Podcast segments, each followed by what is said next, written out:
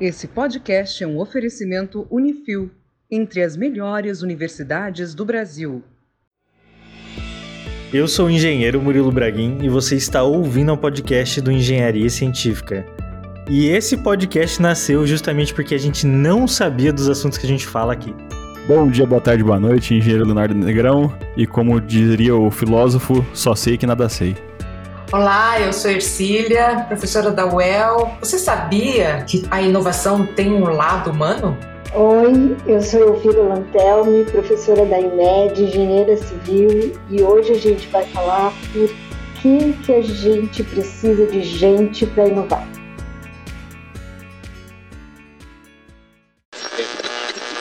83% das indústrias brasileiras afirmam que vão precisar de mais inovação para sobreviver no pós-pandemia, segundo uma pesquisa da Confederação Nacional da Indústria. O levantamento mostra também que as soluções inovadoras serão decisivas para o país enfrentar os efeitos da Covid-19 na saúde e na economia. Certa vez, um grande sábio disse: siga em frente olhe para o lado, se liga na batida do mestiço do cavaco. Quero ver o som de Bob Marley. A frase não é essa. O grande sábio é Sócrates de Atenas. E ele disse: Só sei que nada sei. E ele disse também: Sábio é aquele que conhece os limites da própria ignorância. Eu achei curioso desse assunto que a gente vai falar hoje, porque eu confesso que eu nunca pensei por esse lado. Se a gente não convenceu as pessoas primeiro de inovar, pode vir a tecnologia que for, pode vir a inovação que for, o ganho que tiver, as pessoas podem simplesmente não querer, barrar, ter o preconceito. Uhum. Então eu gostei do assunto, combina muito com outro podcast que a gente já lançou aqui, coincidentemente, na verdade não. A gente tem que falar com o nosso ouvinte que é tudo planejado. a gente planejou, foi certinho, que a gente falou lá de inovação aberta, ah. onde a gente falou de bastante coisa que eu acho que é, esse podcast aqui vai ser realmente um complemento, uma parte 2, vai ficar bem legal ouvir os dois na sequência. Você falou com quem? Com a Tatiana? Foi com a Tatiana. Então vamos fazer o seguinte, ó. Antes da gente começar a falar do assunto, eu queria que vocês duas falassem um mini currículo de vocês, resumidamente. Eu sou a Elvira, eu sou engenheira civil, um, doutora em engenharia. Comecei a trabalhar com pesquisa tem uns sei lá, um tempo. o que sempre me intrigou, né, que eu tô uh, muito feliz de estar aqui podendo contar isso, né? É, começar a fazer pesquisa, e claro, como a gente é engenheiro, sempre gosta de tecnologia, de ferramenta, de, de, coisas. Quando eu comecei a trabalhar com pesquisa, eu me dei conta, assim, de que existia esse lado humano, e isso sempre me intrigou muito na pesquisa, assim, até como pessoa mesmo, né? Trabalho hoje como, sou professora, né, numa faculdade, sou professora do mestrado, e eu também trabalhei, ainda trabalho com uma consultoria em implementação de processos em, em empresa. Meu nome é Ercília Hirota, eu sou professora da UEL há muitos anos, 35 anos agora. Sou engenheira civil formada na UEL. Hoje eu sou, faço parte do da ICOM, da Governança da Construção, e tenho trabalhado com pesquisa há muito tempo. Fizemos o doutorado, eu e Elvira, na mesma instituição, na Federal do Rio Grande do Sul, e na época estavam discutindo produção enxuta na construção civil e aquele, aquela vontade de implantar esse raciocínio sistêmico, inovador na construção, e nós duas resolvemos olhar para o lado humano né, dessa inovação gerencial. E estamos discutindo e trabalhando juntas, eventualmente, desde então. É, foi um ótimo encontro, assim, né, Ercília? Tivemos muitas afinidades, assim, inclusive com o tema, né? Mas outras afinidades entre nós, né? Nós somos gêmeas. É. De consideração? Elvira e Ercília, nós éramos conhecidas como as ervilhas nervosas. Abelhas ervilhas nervosas, era o nosso nome. Ah, boa. Mas a nervosa era a Ercília. Ah. uma mineira, como é que você tira uma mineira do sério? Sempre soube que a professora Ercília era mais nervosa. Léo, Léo. Nas aulas, Léo, você lembra das aulas? Eu tinha medo dela na, na aula. Acho bom. Todo mundo tem. Engraçado que eu não, eu não lembro das aulas da faculdade. É que você não prestava atenção, né? Juro. Nossa, depois eu tento recordar de outros professores que já gravaram com a gente. Por isso que você me pedia cola. É nada, eu, eu- a única coisa que eu lembro é que eu não colava. Principalmente não colava do Léo. Não vou nem falar nada aqui pra não queimar o filme do menino. Mas tinha uma coisa legal quando eu e a Ercília, a gente dava curso, né, Ercília? Assim, a gente tinha uma sintonia tão grande que ela falava e eu completava, e ela falava e parecia que era a mesma coisa, sabe? Assim, que a gente tava, tinha ensaiado aquilo. Uma época muito, muito legal do nosso trabalho. E o que, que levou vocês a fazerem pesquisas tão parecidas? Eu fui fazer o doutorado depois de velha, né? Na verdade, porque fazia 10 anos que eu tinha concluído o meu mestrado e achava que. Não sei, eu tinha uma impressão de que eu não ia me dar bem fazendo doutorado. Me aprofundar em alguma, um, um tema muito específico, porque eu sempre tive a tendência de olhar o todo, né? Eu nunca não gostava de me aprofundar em alguma coisa sem saber o, o reflexo daquilo no todo. Mas eu decidi fazer o doutorado, até por incentivo do Carlos Formoso, que acabou sendo meu orientador no doutorado. E na época eu tinha muito interesse em melhorar a qualidade da formação dos engenheiros civis na universidade. Então eu queria ajudar a desenvolver alguma coisa que melhorasse, que a gente fosse mais efetiva, né? principalmente no que diz respeito à capacidade gerencial. Eu cheguei lá 1997, estava no ápice daquela discussão da produção enxuta na construção, e o Carlos Formoso como um dos líderes desse movimento no Brasil e no mundo. Começou com ele, não foi, Ercília?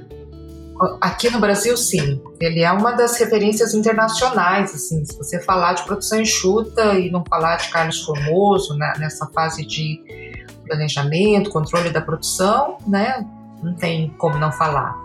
E ele então queria, por todo jeito, me convencer a fazer o doutorado, desenvolvendo alguma técnica, desenvolvendo a teoria da produção enxuta. Eu queria trabalhar com gente, não queria trabalhar com coisas. Né? Naquela época eu me lembro que eu pedi antecipação do meu exame de qualificação, porque eu estava meio cansada de discutir com ele, que eu não queria fazer nada muito técnico, que queria olhar para as pessoas e achei que com o exame de qualificação antecipado eu ia apanhar pra caramba, mas eu ia ter pessoas aliadas comigo na banca.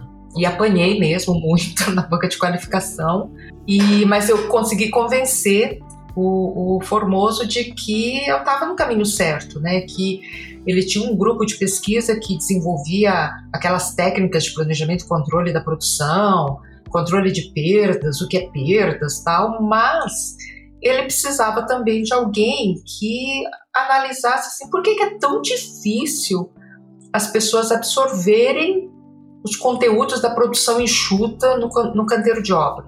Por que, que os engenheiros civis tinham dificuldade? E foi aí que nasceu a ideia de eu trabalhar com desenvolvimento de competências gerenciais, né, para absorção desses conteúdos no canteiro.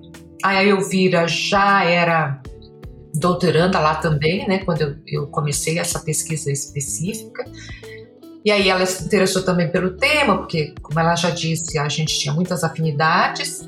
Ela me acompanhou durante todo o, o, doutorado e desenvolveu uma tese que deu continuidade à minha, achou todos os meus erros, né, Elvira? Todas as falhas da minha tese ela achou. E, e aí a gente tem trabalhado juntas com isso desde então.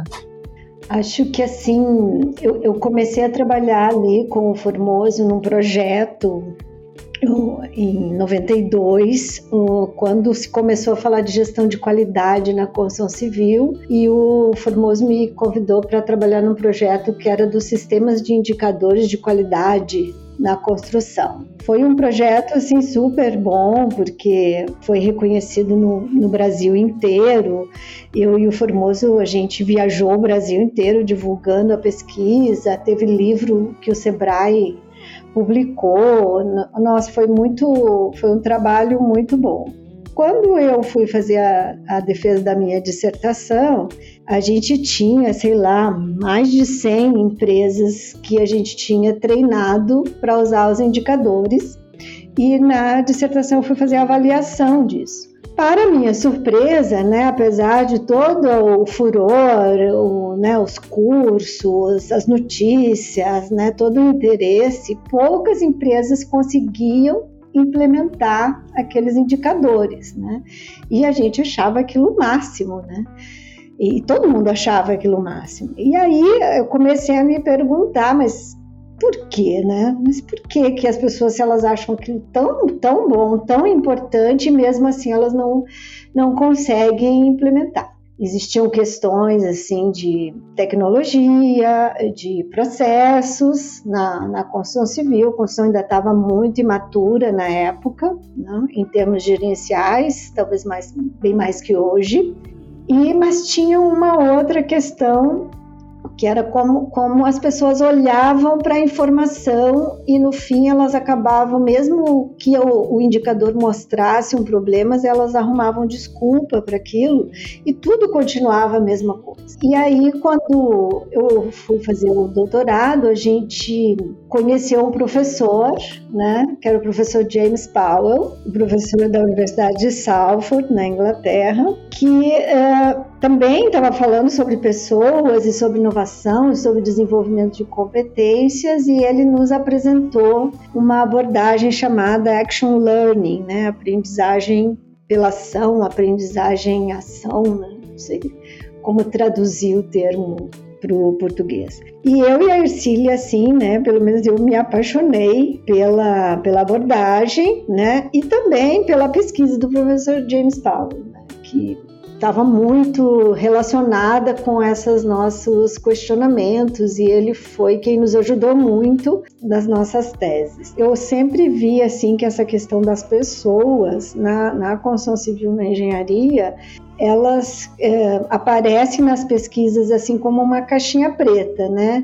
Então tá lá a pesquisa, né? Mostra aquela ferramenta, aquela inovação, a tecnologia e diz assim: olha, não funcionou, não teve engajamento, faltou colaboração, faltou capacitação, né? Tudo isso aí vai levando as pessoas, né? Como a gente é engenheiro, a gente não quer muito mexer nessa coisa aí das, das pessoas, então a gente bota aquilo na caixa preta e diz, ok, isso aí fica para outro resolver. Só que a gente vai vendo assim que precisava olhar para isso. Uh, e claro, eu também sempre gostei de, de gente, assim, né? Seja por uma curiosidade, seja para aprender mais uh, sobre elas.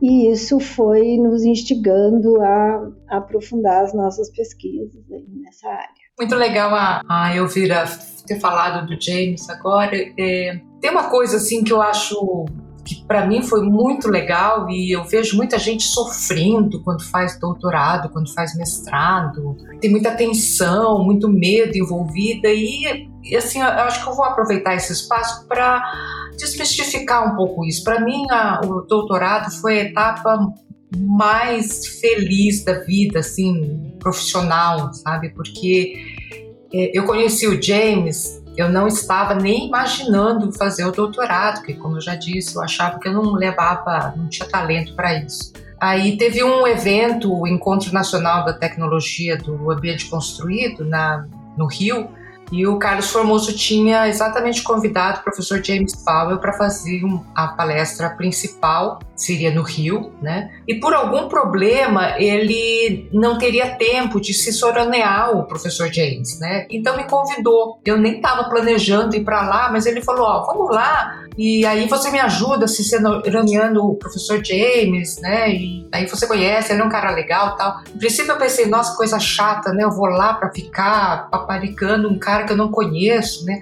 É um, um encontro fantástico, porque lá pelas tantas ele me perguntou: você não tem doutorado? Eu falei, não, eu não fiz, nunca pensei em fazer.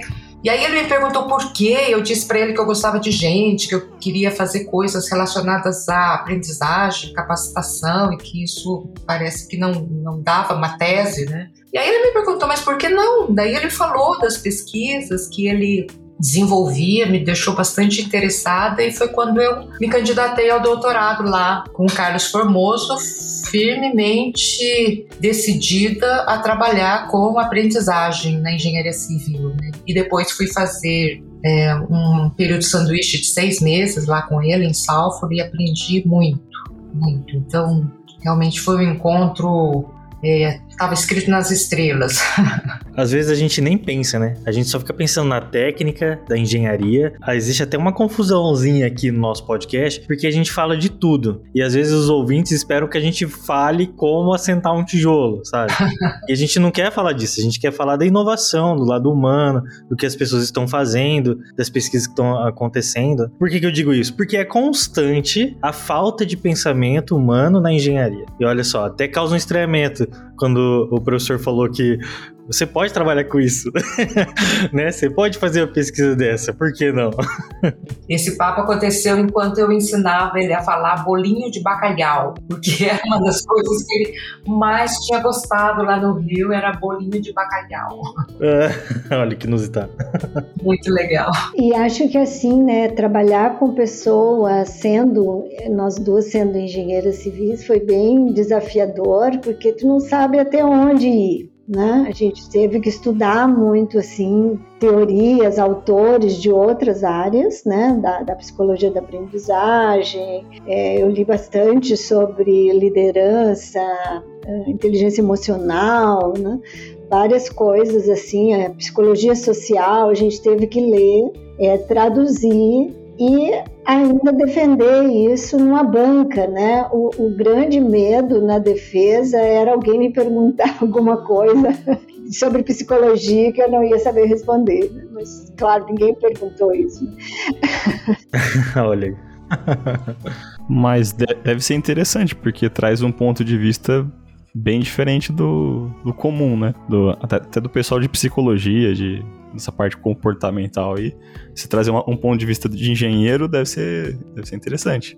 Não, e até porque, assim, engenheiro tem que. São Tomé, né? Você tem que mostrar que realmente funcionou. Então, nós tivemos que aplicar isso com gerentes do mundo real, né? Gerentes que trabalhavam em grandes empresas, em pequenas empresas, enfim, mas foi bem desafiador, viu? Eu quero saber dessa prática, Ercília, como é que foi fazer essa pesquisa, na prática mesmo? No meu caso, assim, me facilitou um pouco o meu exame de qualificação, aquela coisa, né? Você sai, eu saí perdida ali, apanhei de todos os lados, porque na banca estavam o meu orientador, que era o Formoso, um engenheiro civil. Tinha um professor da física, que era conhecido por publicar livros de uma ferramenta é, que a gente chama de mapa conceitual que me ajudou a entender a problemática. Aí tinha um economista, que era o professor Roberto Ruas, e o um engenheiro eletricista, numa banca de qualificação do doutorado. Então, ou seja,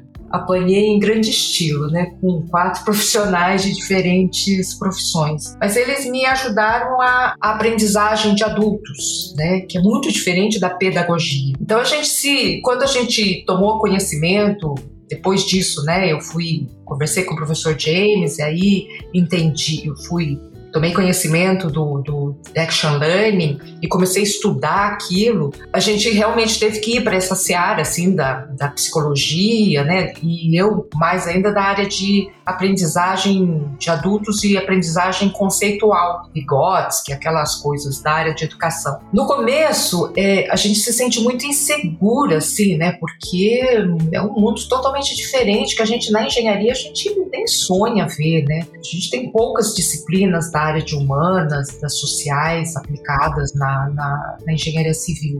Mas eu acho que eu tive sorte lá, a gente teve sorte, né? Eu vira lá na URGS, tinha é, grupos de pesquisa ou professores sempre dispostos a ajudar, colaborar com a gente.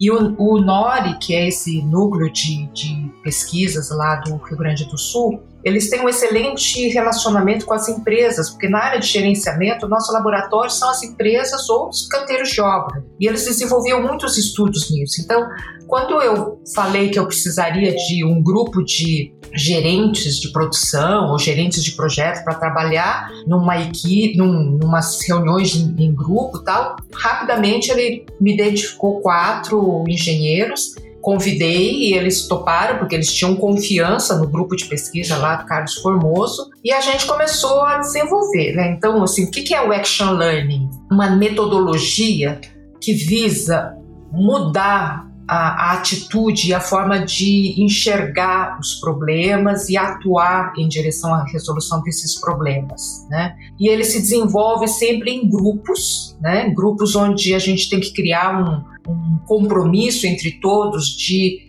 comprometimento de um com relação a todos os demais na busca da solução do problema que ele trouxer. Então eram reuniões periódicas, a gente gravava as reuniões de, mediante permissão deles para que a gente pudesse ter as informações, os registros bem detalhados de toda a reunião. E a tese, a minha tese, na verdade, foi uma análise desse conteúdo com o apoio do, do grupo de pesquisa do professor James lá em Salford, é, para tentar entender o que levava esses engenheiros a compreender o problema e atuar de uma forma mais efetiva em direção àquele problema sob diferentes é, abordagens que, que, não fossem aquelas que eles normalmente adotariam, né? Como é que eles, a gente fazia a mudança de, de atitude deles? Né? E como é que a gente demonstrava que eles tinham mudado a atitude, né? Então, é, basicamente, a, a minha tese foi essa. Foi muito legal. Eu acho legal assim do trabalho da Ercília na época, assim, porque a gente estava discutindo a construção enxuta, né? E a construção enxuta tem conceitos assim que, que implicam assim entender, né? Não é só ferramenta, né? É, Para ela funcionar, ela implica em você entender o mundo, o sistema de produção de uma forma diferente. E a Ercília trabalhou muito, né, com como as pessoas usavam as palavras, qual era o significado que elas davam a essa palavra e como que isso acabava influenciando o jeito das pessoas é, trabalharem com as ferramentas do livro né, da, da construção Exu. Né? Foi, foi bem interessante ali o, o trabalho e principalmente ver as mudanças né, e, e, e mostrar, né, porque a gente estava na engenharia, tinha que mostrar. Com gráficos. Com gráficos que as pessoas estavam mudando. Né? Eu me lembro que eu fui apresentar o meu trabalho para um, um, grupo de psicólogas do, da Sociedade Brasileira de Recursos Humanos, e aí eu mostrei os gráficos, e elas disseram: Ah, mas nem precisava desses gráficos aí, né? para você ver, mas a gente o gráfico era tudo, sabe? Assim, os próprios gerentes, né, assim, eles olhavam para o gráfico e eles tinham aquela sensação que eles estavam mudando.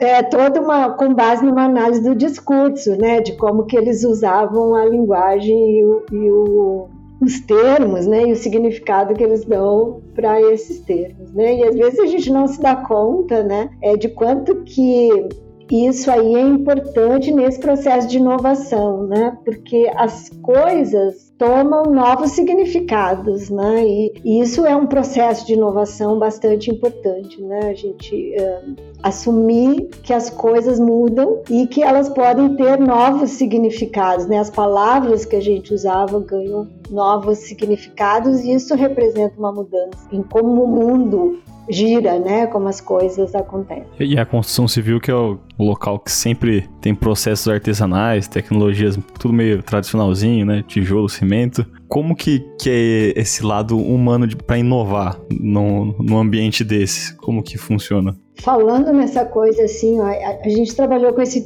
esse termo, né, Ercília, assim, da competência, né? Esse foi um termo bastante importante, assim, um conceito bastante importante que a gente usou, porque o que, que é competência, né? Uh, competência é você ver, pensar e agir de uma maneira diferente. Né? É como você vê, pensa e age dentro do mundo. Né? Isso é, determina a tua competência diante de uma situação. E para a gente poder mudar essa coisa artesanal da construção civil, que eu acho assim que a gente precisa uh, criar uma forma nova de pensar a construção civil. Eu vejo assim, ó, a gente passou por vários momentos, assim, várias ondas de inovação, né? Gestão de qualidade, o Lean, agora a gente está falando em digitalização, mas a construção civil, ela parece que não sai daquele patamar, assim, né? Parece que ela não consegue fazer uma alavancagem e mudar os seus níveis de produtividade, a forma como a, a, gente olha para essa construção e eu entendo isso como uma carência de novas competências, né, de novas formas de ver, de pensar e, e agir dentro da construção civil. Então, essa coisa do artesanal tem muito a ver com a forma como a gente pensa, como a gente vê o mundo. E na construção civil a gente acha que está muito preso a como é e não consegue sair dessa visão uh, de como poderia ser. Então, por isso eu acho que a gente continua ali agarrado naquele tijolo, né? naquela forma de construir segura que a gente conhece como faz, que a gente sabe quanto custa. Acho que tem muito a ver com, com isso assim que foi o, o que eu e a Ercília uh, começamos as nossas pesquisas, né? A pensar, bom, como é que a gente muda isso tudo, né? Só com ferramenta não dá o, o, na época que a gente estudava a construção enxuta, né, ainda com os conceitos muito novos, né, muito ainda sendo explorados, eu me lembro muito do James, né, gente, ele falava assim, a gente tem que achar uma metáfora para explicar fluxo na construção civil, porque senão as pessoas não vão entender o que é fluxo, porque estão acostumadas a olhar para o que, né, no Lean se chama da conversão, né, como as coisas se transformam. Então eu, eu vejo isso assim, assim, né, que a gente precisa mudar essa forma de pensar. E aí eu tô falando de gente que já saiu do mercado, de gente que está no mercado, de gente que está entrando no mercado. A gente tem uma coisa meio contagiosa assim na construção, contagiosa para o mal, né?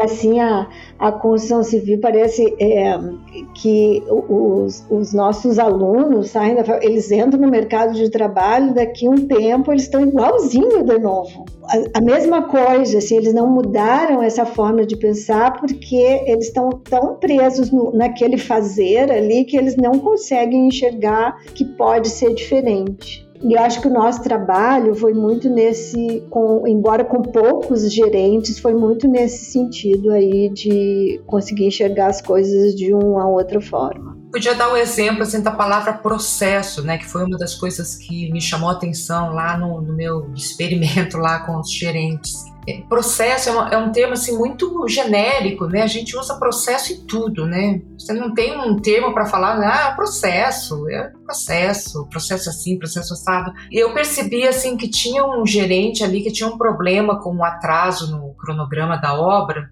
E ele vinha toda semana muito angustiado porque a, a obra não entrava no, nos trilhos, não conseguia recuperar o tempo e, e, a gente analisava o problema junto com ele e ele só che...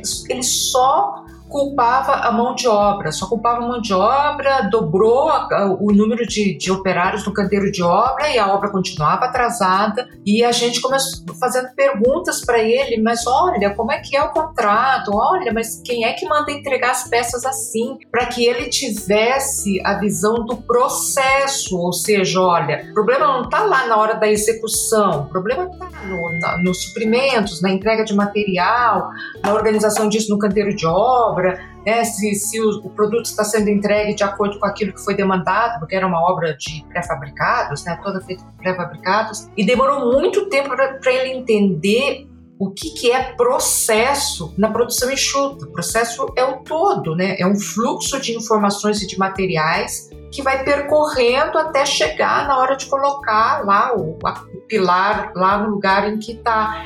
Então, é você alargar um pouco a visão daquilo que você está fazendo para enxergar todos os fatores que afetam aquilo que vai ser executado lá no canteiro, que é colocar o pilar no seu devido lugar. E assim, foi muito difícil para ele entender isso, conseguir enxergar. E mostrar que ela começa aonde? Na cabeça dele? Mostrar que ele tem que abrir o, o, o escopo de análise e ver assim, ó, quem é que pediu esse pilar? Então vem de trás para frente. Quem é que uh, mandou esse pilar para esse lugar aqui? Ah, foi o quem achou o pilar lá no canteiro de obra. Mas como é que ele achou? Ah, porque tinha lá um código. Mas esse código estava certo? Quem estava errado? Quem é que passou esse código para ele? Ah, foi no projeto. Ah, e quem é que fez? Entendeu? Então, assim, o, o fluxo todo de informação tinha problemas e ele só se atentava para a data de colocação do pilar ali, porque estava atrasado com relação ao cronograma. Não consegue enxergar o todo. Isso é visão de produção enxuta. A produção enxuta, é, ela olha para todo o processo, para o fluxo de informação, para as atividades que não estão agregando valor, deixar aquele monte de peça armazenada no canteiro não agrega valor nenhum. Não é melhor fazer a entrega programada, de acordo com o que vai ser entregue, de, com o que você precisa fazer no cronograma físico-financeiro?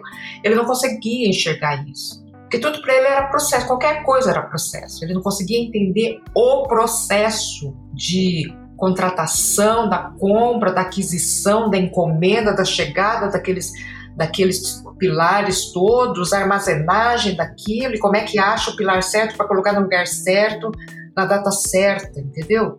Então, assim, a produção enxuta tem um pouco essa, essa visão totalmente diferente do que a gente está acostumado. E tem aquele outro aspecto, assim, da mudança, né? Ninguém gosta de mudar. Né? Todo mundo tem medo da mudança, da inovação, né? daquilo que não conhece. Será que é por isso que as pessoas, ao saírem da universidade, elas já ficam inseridas dentro de uma cultura existente?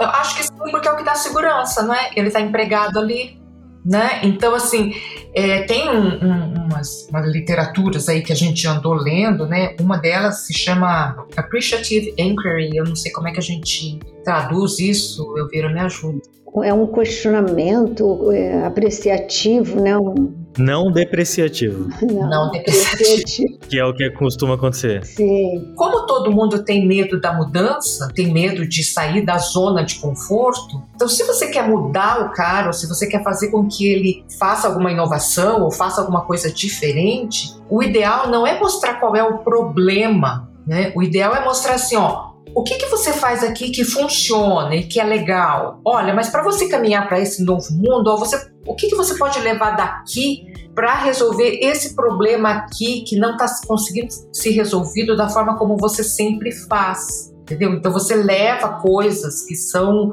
importantes para você, ou que você que vão te dar segurança. Então a gente tem que provocar a mudança no conceito que ele tem do que, que é essa mudança. Se ele considerar que mudança é um negócio ruim, ele não vai aceitar ou não vai mudar. Agora, se você reconceituar isso para ele, sobre os benefícios daquilo projetar para ele como ele vai, vai ser melhor para ele, como ele vai se sentir melhor e vai se sentir confortável na nova situação, aí a situação é outra. Eu trabalhei muitos anos com pesquisa e desenvolvimento dentro de uma construtora e eu tinha uma interface muito grande com os gerentes de obras, os engenheiros. E quando eu propunha novas mudanças no processo dele, muitos deles viravam e falavam assim para mim: Mas Murilo, você vai mostrar aqui que eu tô fazendo um negócio errado. Exatamente. Um negócio que tá ruim. Como é que eu vou mostrar pro meu diretor que eu tô sendo ruim em alguma coisa? E daí eu tinha que explicar, falar: Não, você não tá sendo ruim. Isso aqui vai melhorar duas, três vezes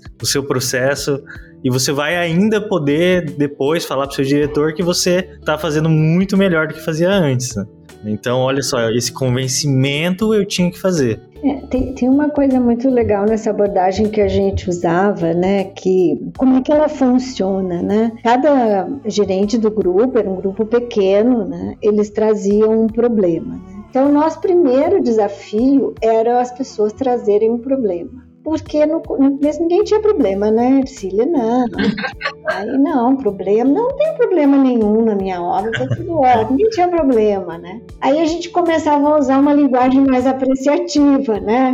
Uma situação que tu queira mudar para melhor, né? Ok, mesma coisa, o problema, né? Mas aí eles, aí nessa questão da, de mudar essa forma de usar as palavras, então eles iam aos poucos, né, trazendo é, essas situações. Então, assim, no, no Action Learning, cada gerente ele tem um tempo para si, para poder falar do seu problema. E os outros gerentes, né, se usa na, no Action Learning uma, a, a, pergunta, né, como forma de induzir que a pessoa pense. E à medida que as pessoas vão ganhando confiança, as perguntas também vão melhorando e elas começam a explorar mais as dificuldades uns dos outros de resolver o problema. Essa questão que a Ercília falou, assim, do da dificuldade desse gerente de entender o, o, conceito de processo, de olhar o processo, isso tudo veio por meio desse questionamento. Então, é, é uma coisa de fazer a pessoa pensar sobre a forma como ela age e como ela até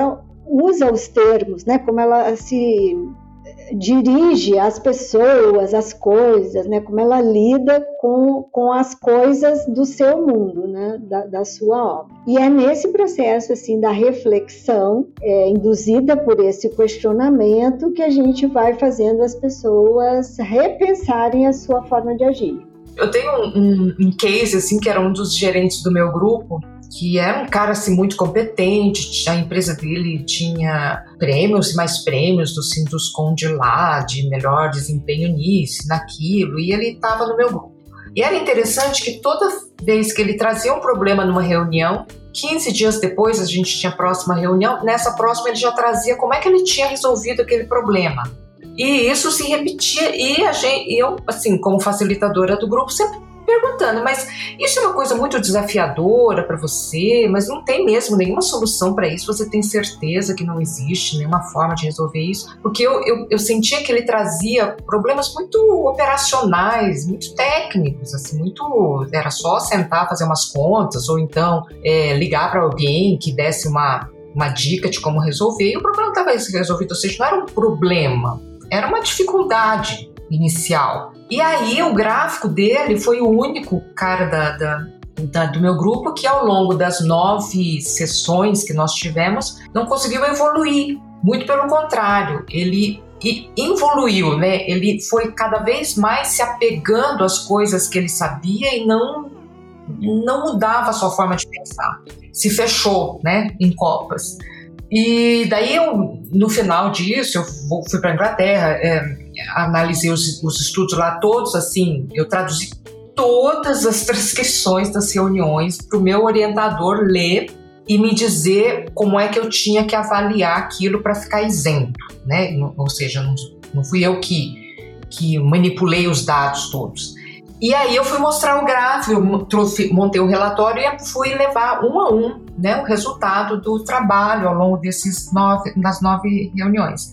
Quando eu cheguei nesse gerente, eu mostrei para ele, eu falei, olha, fulano, infelizmente, assim, ó, eu, a gente não conseguiu identificar nenhuma evolução sua, nenhuma melhoria, nenhuma alteração sua com relação a tua forma de agir e pensar com relação aos, aos seus problemas. Aí ele falou. Aí ele virou e falou que ele era perfeito. Não, ele falou, eu sei.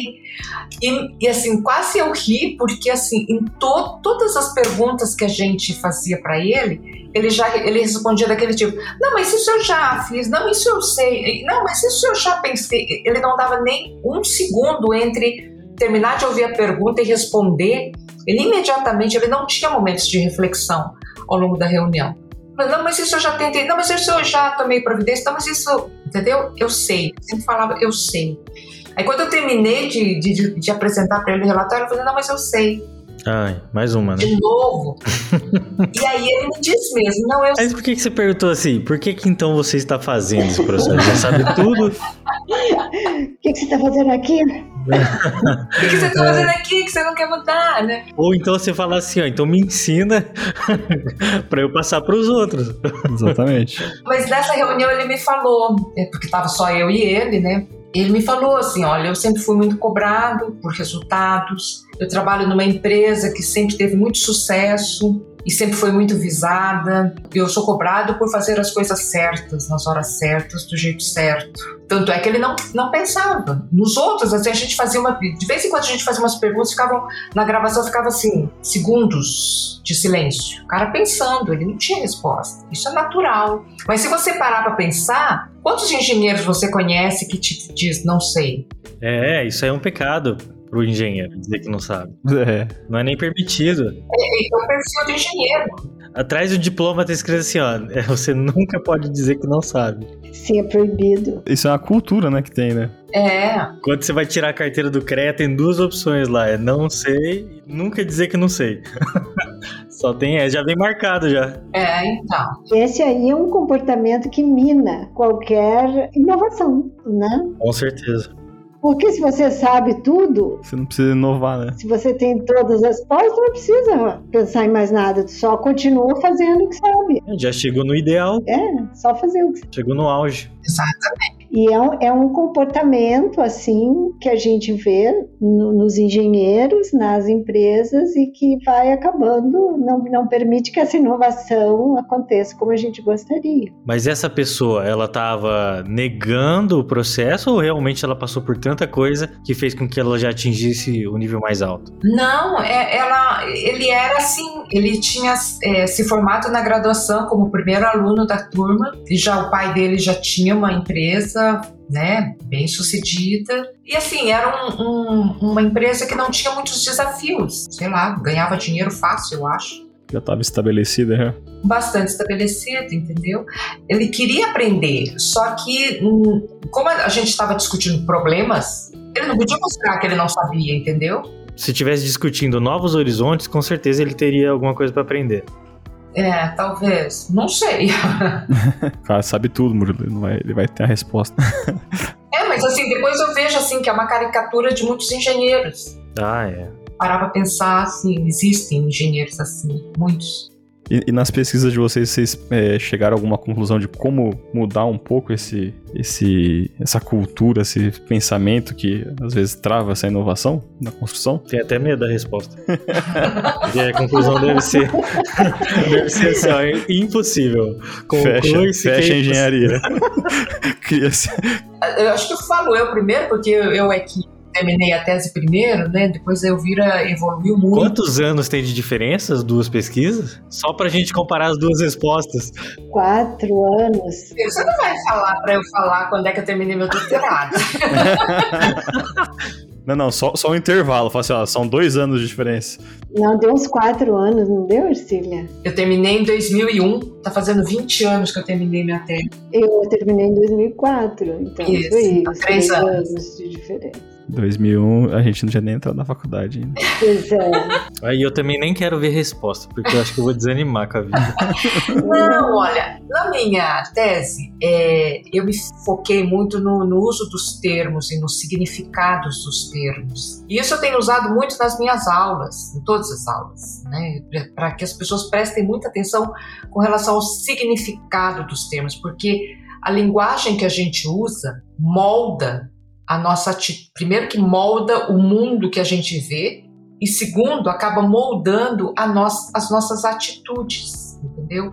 Isso é, um, é, é coisa da área de cognição, né? Se você apreende um conceito de uma palavra que às vezes é, fica com um significado negativo para você, para você depois alterar isso, o processo é muito longo. Então, é, toda vez que eu vou ensinar alguma coisa, ou vou discutir algum termo que é assim, que é importante, eu sempre presto muita atenção no significado que aquele termo, aquela palavra tem para outra pessoa. Para ver se a gente está falando a mesma coisa, se está falando na mesma direção. Então, é, sempre que a gente quer aprender alguma coisa nova, a gente tem que pensar um pouco assim qual é o significado que as palavras que, que vão ser substituídas nessa aprendizagem ou que vão ser melhoradas nessa aprendizagem, qual é o significado que elas têm para mim. E isso para mim foi muito muito esclarecedor assim, porque toda vez que a gente vai falar de alguma coisa nova, a primeira coisa que eu faço é atentar ao significado dos termos-chave que são necessários para compreender aquele novo significado, aquele novo conteúdo. Né? Aí o Vira foi um pouco mais a, a fundo, assim, no, no, no tipo. Bom, ela vai falar, mas assim, existem é, personagens né, que a gente assume né, na, na hora de estar num grupo ou de estar atuando profissionalmente. E a gente não percebe que a gente faz isso. É, eu a- acho assim, essa, essa questão dos, dos conceitos aí, é, que, que elas são importantes, né? E quando a gente está na faculdade, né, que a gente está fazendo o curso de engenharia, a gente vai aprender muitos termos novos. E às vezes eu sou um pouco chata com essas coisas com os meus alunos, né? Digo, mas eles ficam apavorados assim que eu encho as revisões dos trabalhos de, mas o que, que você entende por isso? Que, que você está querendo dizer aqui? Porque é essa coisa de pensar, né, de, de você desenvolver uma capacidade de reflexão, né, sobre os termos que a gente usa, né? Vou, vou né, falando em gestão especificamente, né? O, o professor vai ensinar sobre Lean é só sobre Lean, ele está te ensinando a olhar aquilo ali, né, com, com todos os, os conceitos novos, os princípios, o tempo de ciclo, a simplificação, né, são vários termos que vão surgindo que vão dando um novo significado àquilo que tu, a, a forma como você vai agir como engenheiro. Na minha pesquisa, né, eu, eu, eu acabei assim trabalhando com um grupo de gerentes que eles todos tinham, pelo menos a maioria deles, eles tinham um cargo de liderança. Eles tinham assumido uma gerência de equipes. E foi bem interessante poder é, olhar para esse outro lado da engenharia, né? Hoje se fala muito nas, nas soft skills, nas competências na inteligência emocional, né? A gente fala que o engenheiro ele tem que, tem que ser bom tecnicamente, mas ele também tem que saber lidar com a sua equipe, saber lidar com, com pessoas, ter visão sistêmica, e a gente também não aprende isso na faculdade. Tanto Lean quanto hoje as, as tecnologias, e aí acho que a Rita vai poder falar é, disso melhor, né, que ela está falando de, de BIM, né, de, de trabalho colaborativo, força mais a gente a pensar de que além de a gente saber tudo tecnicamente, né, é, ter as competências técnicas, a gente também tem que lidar com pessoas. Aí, pronto. Se já era difícil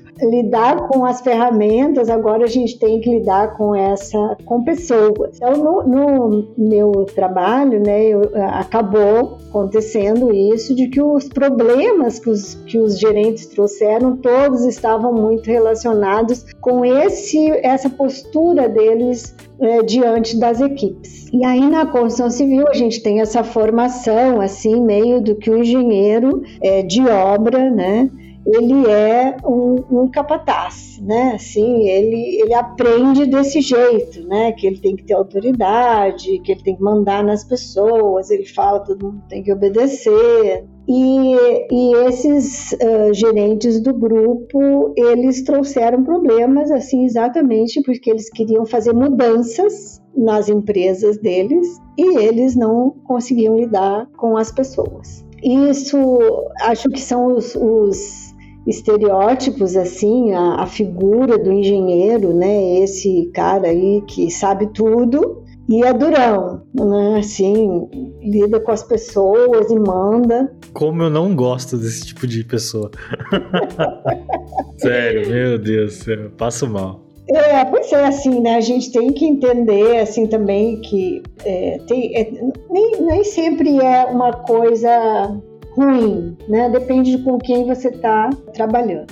Uh, acho que às vezes assim um, um, pouco de autoridade é necessário dentro de um canteiro de obras também, né? Mas não era o caso porque eles eram gerentes eh, de outros engenheiros, né? eles lidavam com outros engenheiros. E aí a pesquisa foi mostrando assim, ó, que eles uh, lidavam com as pessoas e usavam as ferramentas que eles tinham conhecimento, né, o conhecimento técnico deles, dentro de uma forma de ver, né, dentro de um modelo mental, de que as pessoas é, não é a gente não pode confiar nas pessoas, né? As pessoas são indolentes, né? as pessoas não têm conhecimento, elas são incapazes, elas não fazem porque elas não querem fazer. E era assim que eles lidavam com as pessoas, né? Tentando com o chicote na mão. E uh, no, ao longo do, do trabalho, né, com esse questionamento, e havia uma coisa bem engraçada nesse grupo, que havia uma competição entre eles de quem era o melhor, né, de quem aprendia mais. Um queria mostrar que, que era capaz de mudar melhor, mais rápido que o outro, que foi, no fim foi bom. E, e o que eles aprenderam nessa história toda foi que Conforme eles, eles refletiam sobre a forma de agir, porque cada reunião eles contavam o que, que eles tinham feito para resolver o problema durante os 15 dias de intervalo da, entre as reuniões. E aí os outros começavam a per, fazer perguntas, fazer perguntas. Eles foram se dando conta que eles eram muito autoritários, assim, queriam ter tudo sob controle, uma coisa bem típica de engenheiro, né? tudo sob controle, uh, autoridade. E à medida que eles foram se dando conta de que eles precisavam ouvir as pessoas, eles foram mudando a forma como eles usavam as ferramentas. Então, é, essa foi a, o meu trabalho de tese, né? Mostrar, assim, que não é só essa forma como tu vê o mundo, mas é a forma como tu vê o outro e como você vê a si mesmo. Então, esse conhecimento de si mesmo, o conhecimento do outro, né, essa coisa que a gente chama às vezes de empatia, de inteligência emocional, né, também molda a forma como você age no mundo. E é o que nos leva a pensar assim um grande compromisso que a gente tem de mudar as cabeças de quem está entrando na engenharia hoje. A gente tem que criar uma outra pessoa, dá muito medo quando os alunos da engenharia vão fazer estágio, porque dependendo de com quem eles fizerem estágio, eles vão sair igual, porque é a figura de autoridade deles e eles vão provavelmente achar aquilo máximo.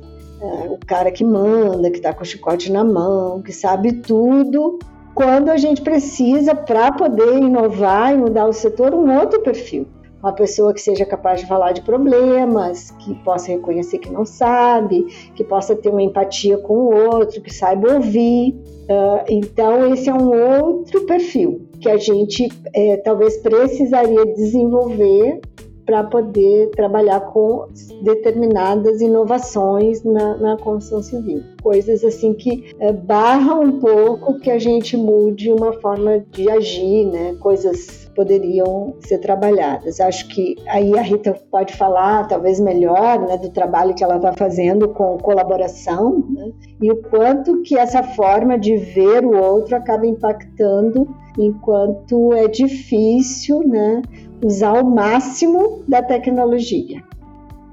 Aí toda vez que eu falo, vocês ficam assim. é, é muita informação para absorver. Todo esse conhecimento, assim.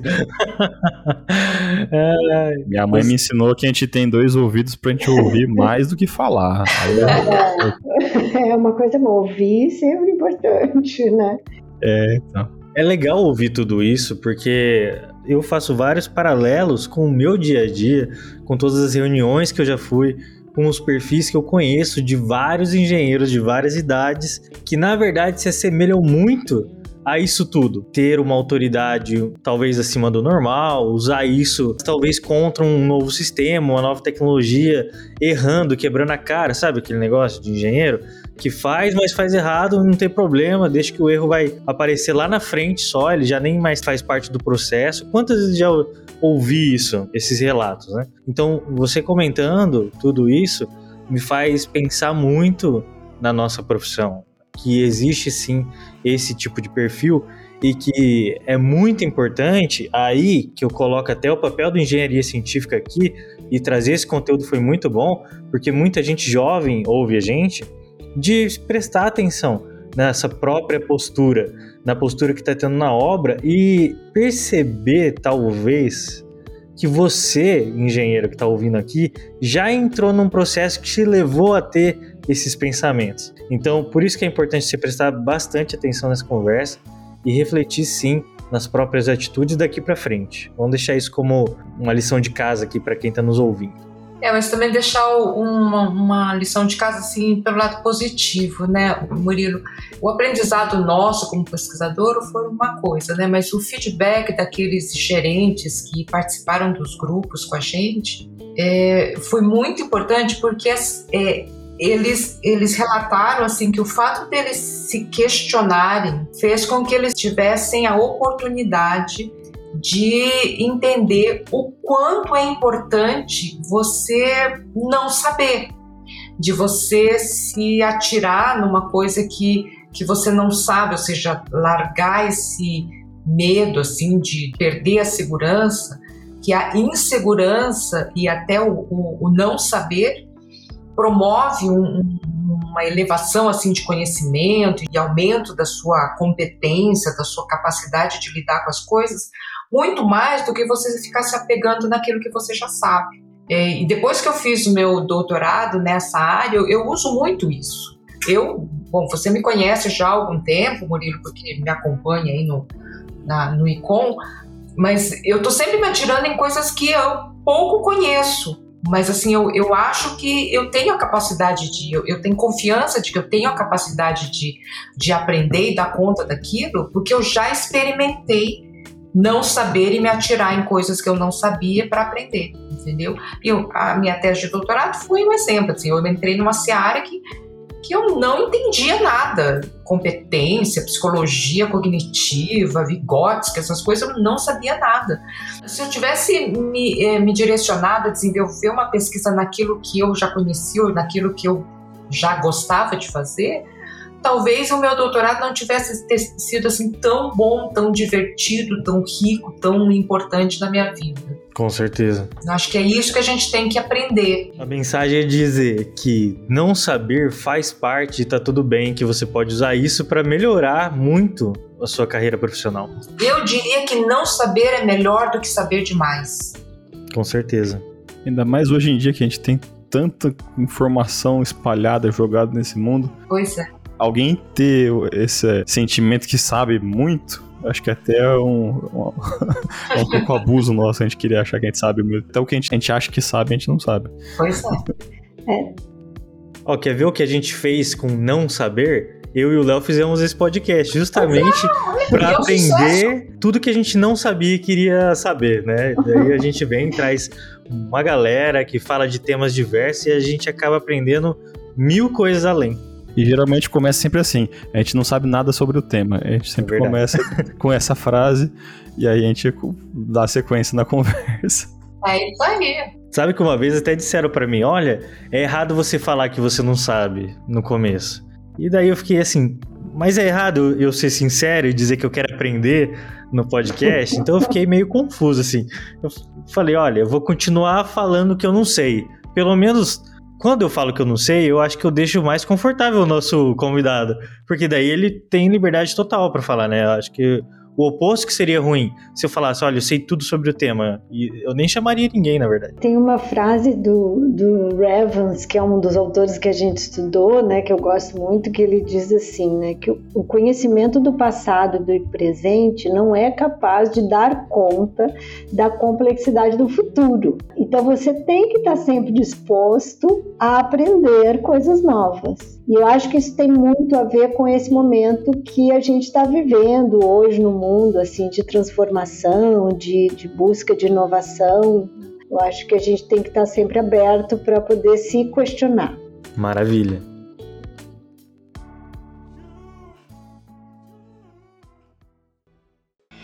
A gente está aqui no Engenharia Científica de portas abertas para todo mundo que quiser falar com a gente para todos os empresários que estão ouvindo. Se quiser entrar em contato com a gente agora, manda mensagem no nosso Instagram, no nosso WhatsApp, vai no nosso site, tem lá os nossos contatos. Fala com a gente, vamos movimentar esse mercado de uma maneira diferente. Vamos transformar o jeito que a gente leva a informação que sai da sua empresa, ou da sua pesquisa, ou da sua universidade para as outras pessoas e falar que você existe. falar que você tá aí no mercado, que quer conquistar o seu espaço, né? Exatamente. Aparecer, né? Aquela famosa frase, né? Quem não é visto não é lembrado. It ends here.